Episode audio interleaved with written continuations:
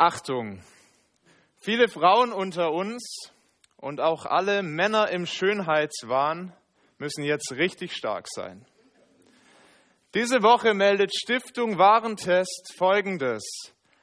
Anti-Faltencremes, keine sichtbare Wirkung. Und damit ihr mir es wirklich glaubt, nochmal schwarz auf gelb. Schockierend, oder? Egal wie teuer, egal welche Stoffe die Anbieter verwenden, diese Cremes bringen nichts. Zumindest die nicht, die getestet wurden. Da gibt es ja so Versprechen, sichtbar reduzierte Falten in 14 Tagen. Gelogen. Tiefe Falten werden gemildert und die Haut wird sichtbar straffer. Gelogen. Alles nicht wahr. Das hat jetzt gesessen, oder? Okay, vielleicht habe ich das jetzt auch ein bisschen zu dramatisch eingeführt, denn ich glaube, uns ist allen bewusst, dass wir der Werbung nicht immer vertrauen sollten, dass da so manches geschönt wird und dass manches auch einfach mal schlicht gelogen ist. Und doch hat Werbung doch einen gewissen Reiz auf uns, oder? Also ich frage jetzt nicht, wer alles schon Antifaltencremes benutzt hat, möchte aber die Gunst der Stunde nutzen, da wir ja nicht so viele in diesem Raum sind.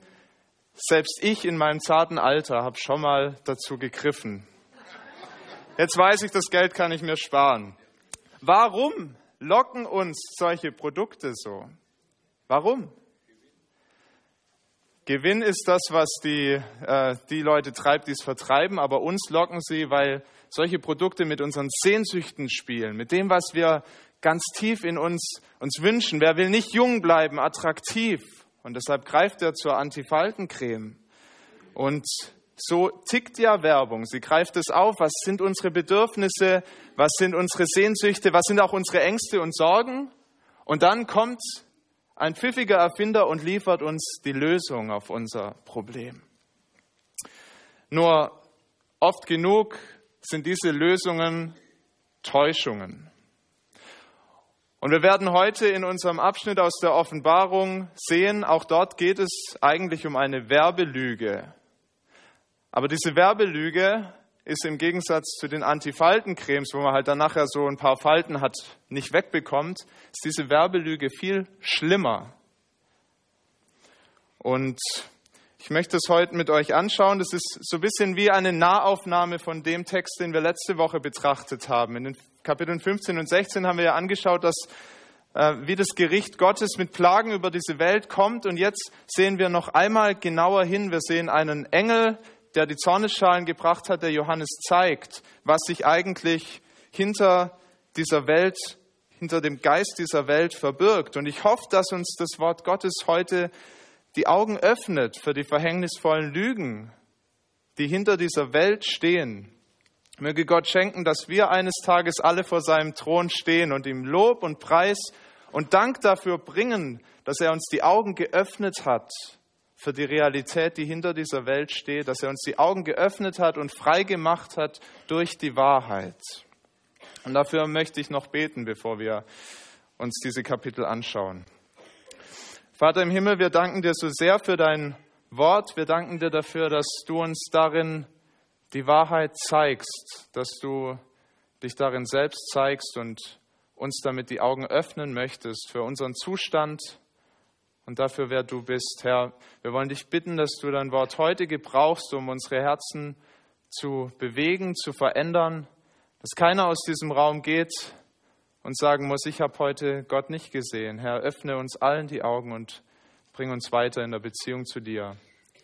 Danke für deine Gegenwart. Amen. Ja, im heutigen Abschnitt bekommt Johannes einen ganz tiefen Einblick in die geistliche Realität, die hinter dem Treiben dieser Welt steht. Einer der letzten Engel des letzten Gerichtes, er kommt zu ihm und er zeigt ihm die Wahrheit über die unerlöste Menschheit. Wir lesen in Offenbarung 17 die Verse 1 bis 6. Ihr könnt das auf Seite 292 im hinteren Teil nachschlagen. Und es kam einer von den sieben Engeln, die die sieben Schalen hatten, redete mit mir und sprach, Komm, Ich will dir zeigen das Gericht über die große Hure, die an vielen Wassern sitzt, mit der die Könige auf Erden Hurerei getrieben haben und die auf Erden wohnen, sind betrunken geworden von dem Wein ihrer Hurerei. Und er brachte mich im Geist in die Wüste, und ich sah eine Frau auf einem scharlachroten Tier sitzen, das war voll lästerlicher Namen und hatte sieben Häupter und zehn Hörner. Und die Frau war bekleidet mit Purpur und Scharlach und geschmückt mit Gold und Edelsteinen und Perlen und hatte einen goldenen Becher in der Hand, voll von Gräuel und Unreinheit ihrer Hurerei. Und auf ihrer Stirn war geschrieben ein Name, ein Geheimnis. Das große Babylon, die Mutter der Hurerei und aller Gräuel auf Erden. Und ich sah die Frau, betrunken von dem Blut der Heiligen und von dem Blut der Zeugen Jesu, und ich wunderte mich sehr, als ich sie sah. Johannes sieht hier die Hure Babylon. Und wenn wir die Bibel aufmerksam lesen, das Alte Testament lesen, dann sehen wir, dass die Hure der Inbegriff ist für die Versuchung zur Untreue gegenüber Gott. Immer wieder hat Gott schon im Alten Testament Heidenstädte mit Huren verglichen. Ninive zum Beispiel, das kennen wir ja aus dem Jona-Buch. Ninive hat Gott als Hure bezeichnet. Tyros, eine Hure. Und auch Babylon wird als Hure bezeichnet, so auch hier wieder in der Offenbarung. Aber Gott hat nicht nur Städte als Huren bezeichnet, er hat auch sein eigenes Volk, das Volk Israel, der Hurerei beschuldigt. Er hat gesagt, ihr werft euch immer wieder anderen Göttern an den Hals. Und das ist Hurerei, weil ihr in Unreinheit lebt und weil ihr mir, dem wahren Gott, untreu werdet. Die große Hure, die wir hier jetzt in Kapitel 17 sehen, die sitzt laut dem Text an vielen Wassern, so sagt der Engel. Und später in Vers 15, da erklärt der Engel diese Wasser noch genauer. Er sagt, die Wasser, die du gesehen hast, an denen die Hure sitzt, sind Völker und Scharen und Nationen und Sprachen. Wir sollen durch das Bild erkennen, die Hure, die hat mit ihren Versuchungen einen riesen Einfluss, nicht nur auf das Volk Israel, sondern auf alle Völker dieser Welt. Sie beeinflusst die Menschen auf mächtige Weise und ihr großes Ziel ist es, Menschen von Gott wegzuziehen und von ihm zu trennen. Und das gelingt ihr offensichtlich richtig gut. Kluge Köpfe haben sich dann überlegt, hm, für wen könnte jetzt diese Hure stehen? Die muss doch irgendwie, da muss es doch irgendwie eine Erklärung dafür geben. Wer ist die Hure? Und dann haben sie gesagt, die Hure, das ist Rom. Weil Rom zu dieser Zeit einen mächtigen Einfluss hatte auf alle Länder im Mittelmeerraum. Rom hat den Takt vorgegeben und deshalb haben die haben Ausleger gesagt, also die Hure ist Rom. Später die Reformatoren haben gesagt, die Hure, ganz klar, ist die katholische Kirche, die von der, vom wahren Gott verführt und, und wegzieht die Menschen. Und das mögen Teilantworten sein, aber ich glaube eigentlich, wenn wir dieses Kapitel anschauen, die Hure ist noch viel mehr. Die Hure ist wirklich der Geist, der in dieser Welt Menschen von Gott wegzieht, der Menschen versucht, der sie verführt. Und das wird auch dadurch deutlich, dass im folgenden Kapitel, also im Kapitel 17 im Verlauf, dass äh, diese Hure ein Tier reitet. Das hat Köpfe und diese Köpfe sind Könige und das Tier hat einen Rumpf und der Rumpf ist Satan selbst. Alle werden sie geleitet und geführt von diesen Gedanken, die von Gott wegziehen, die trennen wollen von Gott, der Satan, wie alle Menschen, die Satan folgen. Ja, der Geist der Hure ruft die Völker zum Abfall vom wahren Gott. Wir kennen das schon aus den ersten Kapiteln der Bibel, wie der Satan mit diesem Geist die Menschen versucht und sagt, ja, sollte Gott gesagt haben, dass ihr nicht von diesem Baum essen dürft. Er flüstert Misstrauen ein und viele Menschen, alle Menschen folgen ihm erstmal. Wir sehen in der Offenbarung, dass das Problem der geistlichen Hurerei bestehen bleibt. Es ist nicht eine Sache, die nur im Alten Testament vorkommt, die nicht nur das Volk Israel betrifft, sondern es bleibt bestehen in allen Völkern dieser Welt. Und mit Johannes dürfen wir erkennen, dass der Geist diese Welt regiert. Es ist ein Geist der Untreue gegenüber Gott und in diesem Sinne ein Hurengeist. Und die Versuchungen der Hure sind machtvoll. Sie wird uns hier beschrieben. Wir kriegen gleich das ganze Bild, aber wenn wir mal nur so ein bisschen oberflächlich hinschauen, dann hat die Hure richtig viel zu bieten. Wir sehen das in Vers 4. Die Frau war bekleidet mit Purpur und mit Scharlach.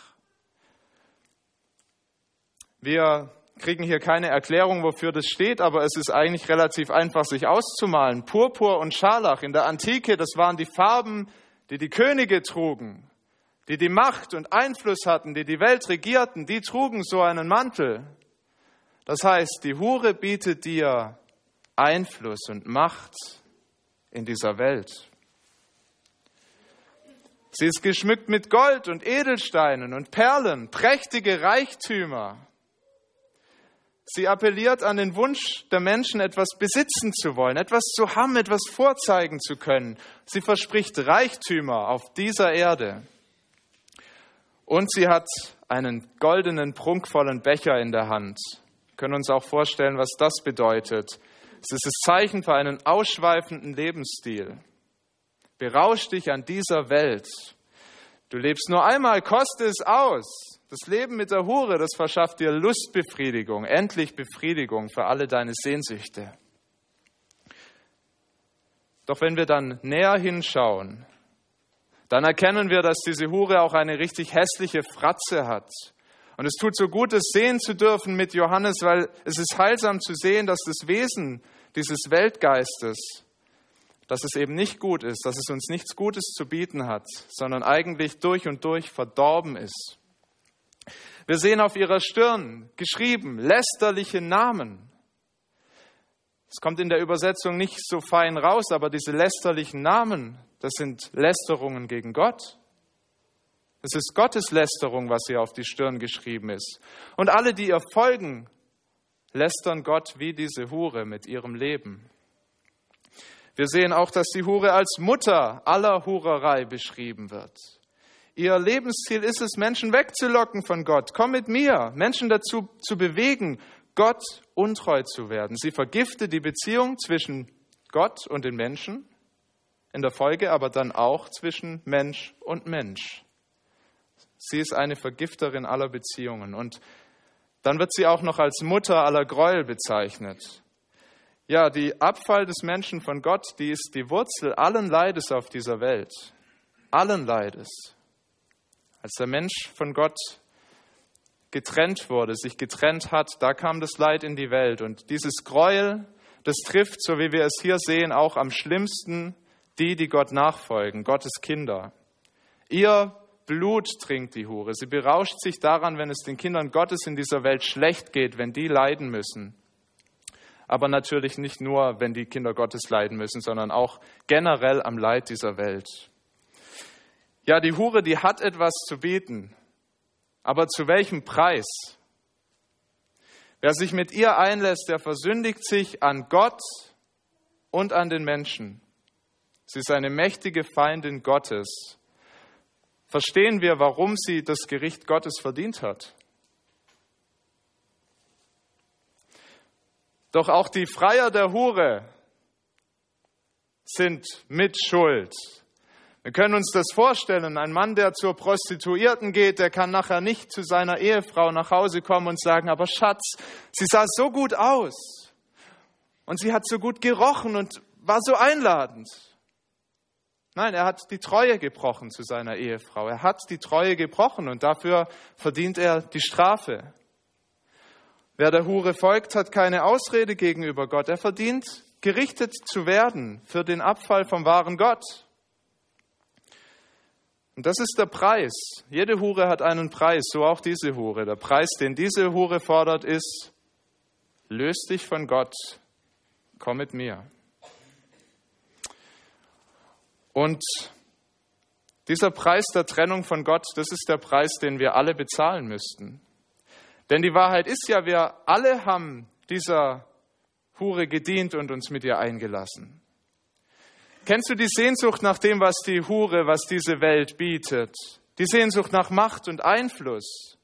Vielleicht im Büro oder auch in der Familie? Kennst du die Sehnsucht nach Besitz, etwas vorweisen zu können? Vielleicht die nächste Gehaltserhöhung? Vielleicht ein neues Statussymbol? Kennst du die Sehnsucht nach Lustbefriedigung? Vielleicht nach mal einem richtig großen Fressen, nach dem nächsten Alkoholrausch oder nach einem sexuellen Abenteuer. Hast du es erlebt oder erlebst du es in diesen Tagen, dass da Dinge sind, die, nach denen es dich mehr verlangt als nach Gott? Dinge, die dich von Gott wegziehen wollen? Ich glaube, bei ehrlicher Prüfung müssen wir alle sagen, ja, solche Sehnsüchte kennen wir. Das kennen wir immer wieder, dass uns solche Gedanken kommen. Wir müssen zugeben, auch wir haben hier und da vom Angebot der Hure Gebrauch gemacht und unsere Sehnsüchte befriedigt. Und liebe Christen, mit der Hure, da lassen sich nicht nur die da draußen ein. Wir lesen in Offenbarung 3 von einer Gemeinde, die ganz eng sich mit dem Geist dieser Welt verbunden hat. Und es ist die Gemeinde in Laodicea in Kapitel 3 der Offenbarung. Seine Gemeinde, die von sich selbst gesagt hat, wir haben alles, wir haben Wohlstand, wir leben in Saus und Braus, uns geht's doch gut. Aber Jesus Christus sagt zu dieser Gemeinde, du sprichst, ich bin reich und habe genug und brauche nichts und weißt nicht, dass du elend und jämmerlich bist, arm, blind und bloß. Gott rät dieser Gemeinde im Folgenden, kauft dir Augensalbe von mir.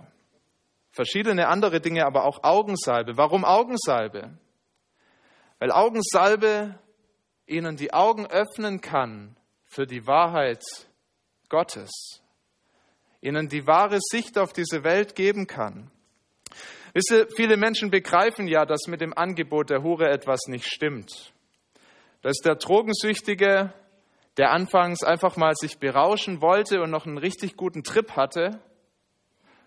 Und dann merkt er nach und nach, ich komme nicht mehr los von dem Zeug. Und langsam steigt die Verzweiflung in ihm auf.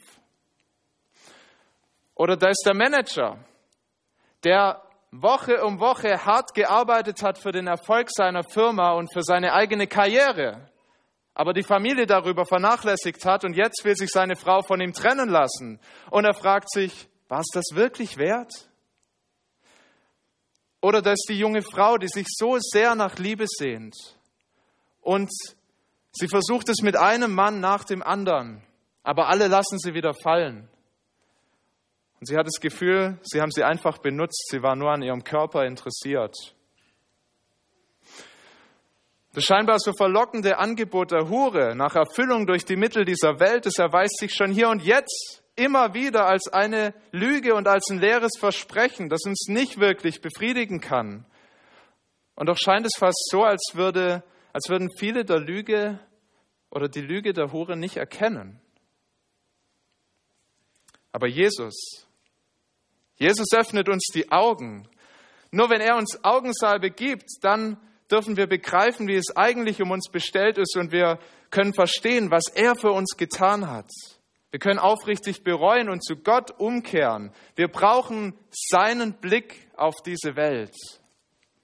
Denn Jesus Christus ist der Einzige, der dem Hurengeist dieser Welt machtvoll widerstanden hat.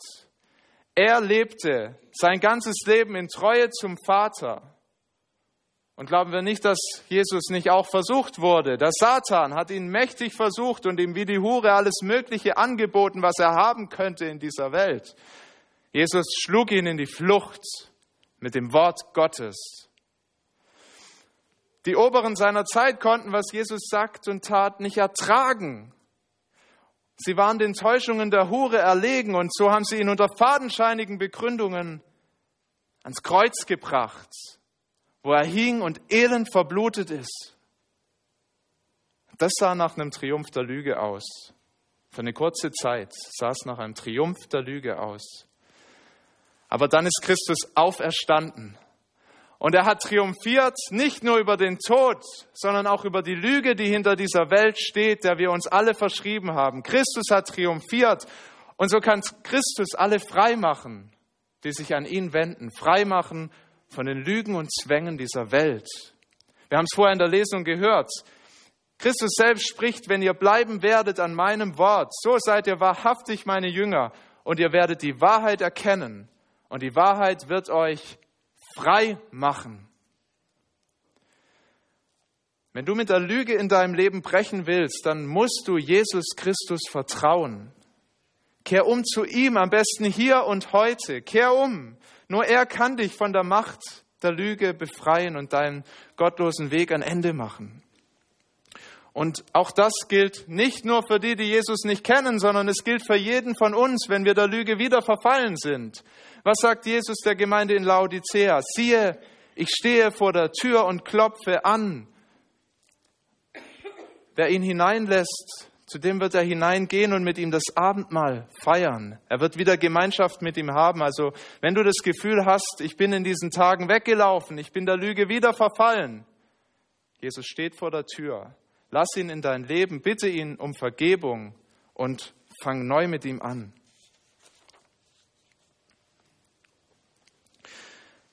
Wir sehen dann in Kapitel 18 das Gericht, das Gott über Babylon bringt. Das gerechte Gericht über diese Hure. Und jetzt sieht Johannes Babylon nicht mehr als eine Hure, sondern als eine Stadt. Und es wird deutlich, nichts von dem, was Babylon angeboten hat, nichts von dem ist von Bestand. Weder die Macht, noch der Reichtum, noch die Lustbefriedigung. Gott entlarvt es alles als große Lüge, ein für alle Mal, und er zieht Babylon für diese Verführungen zur Rechenschaft. Ich hoffe, du begreifst, es ist ein wirklich gutes und gerechtes Gericht an diesem Lügengeist. Die Verse 5 bis 8 lassen keinen Zweifel daran, Gott handelt gut und gerecht. Warum?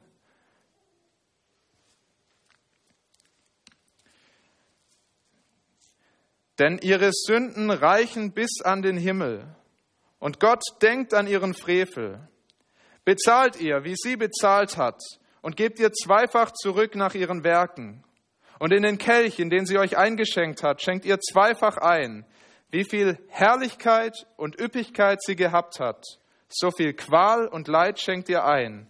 Denn sie spricht in ihrem Herzen, ich throne hier und bin eine Königin und ich bin keine Witwe und Leid werde ich nicht sehen. Darum werden ihre Plagen an einem Tag kommen, Tod, Leid und Hunger, und mit Feuer wird sie verbrannt werden, denn stark ist Gott der Herr, der sie richtet. Wir sehen hier die wahrscheinlich größte Sünde der Hure Babylon ist ihre Selbstherrlichkeit. Sie sagt, ich sitze hier, ich bin die Königin und mir kann keiner was. Und es ist eine so unglaubliche Selbstüberschätzung, die sie da an den Tag legt. Ja, sie stellt sich damit gegen den mächtigen Gott und Schöpfer dieser Welt. Was für eine Überheblichkeit zu sagen, ich weiß es besser als dieser Gott. Aber so groß und so mächtig, wie sie auch erschien, sie vergeht an einem Tag. An einem Tag kommt das Gericht sehr zum Entsetzen derer, die ihr Herz an diese Hure gehängt haben, die es an sie verschenkt haben. Da lesen wir in der Folge von Königen und von Kaufleuten und von Seeleuten, die alle bitter jammern und klagen über das, was geschehen ist. Und lasst uns nur exemplarisch die Klage der Könige anschauen. Die Klage ist ist immer ähnlich. Verse 9 bis 10.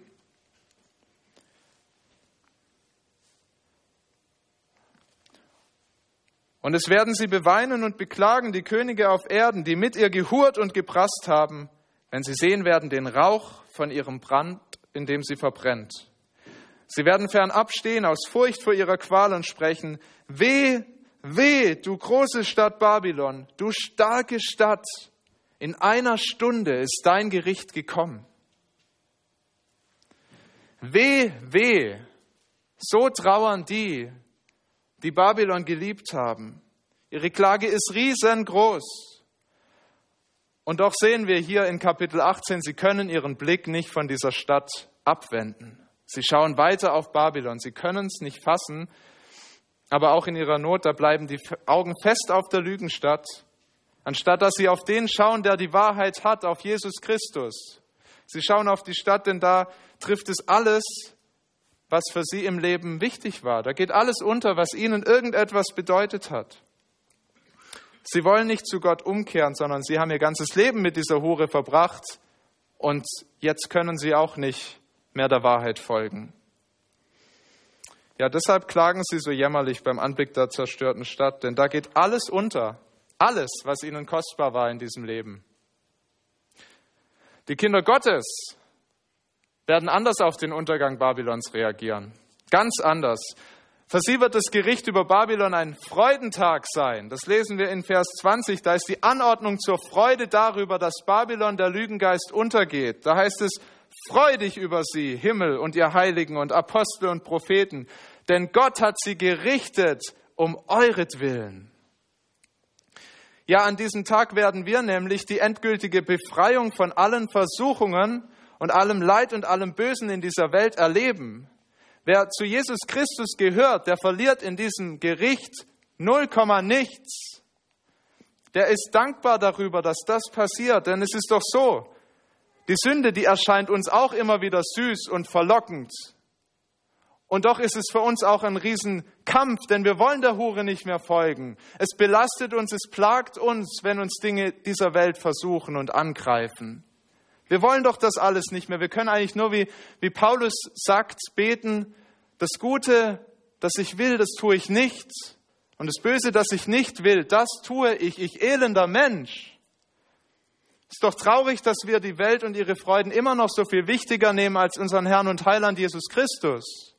Das muss uns doch immer wieder betrüben, dass es so ist. Aber auch das ist ja wahr. Gott arbeitet durch seinen Heiligen Geist schon jetzt an uns. Er schenkt uns jetzt schon immer wieder Siege über die Lüge. Er entlarvt die Lüge und bringt uns weiter. Ich werde es mein Leben nicht vergessen, wie Gott durch seine Wahrheit mich befreit hat von meiner Zigarettensucht. Wie da Geschwister mit mir gebetet haben und ich bin frei geworden. Was für ein schöner Tag, als ich das realisieren durfte. Es ist vorbei. Die Sucht, die Lüge, die ich da geglaubt habe, hat keine Macht mehr. Gott schenkt uns Siege und ich will euch dazu ermutigen, kämpft. Lasst euch nicht mit der Lüge ein. Schaut auf Christus. Er will euch den Sieg schenken. Und da, wo wir das erleben, da ist es ein Vorgeschmack auf die große Freiheit, die wir am Ende dieser Zeit erleben werden.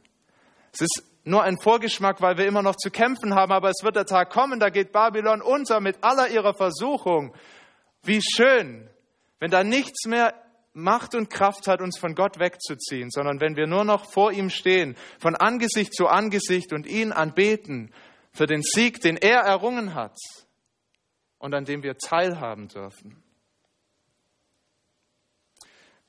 Wie wirst du einmal auf den Untergang der Hure reagieren? Wirst du tief betrübt und traurig sein, weil mit dir alles untergeht, was dir in dieser Welt wichtig ist? Wirst du so im Bann Babylon stehen, dass du gar nicht mehr loskommst von ihr, sondern auch noch in ihrem Untergang die Augen fest auf sie gerichtet hast?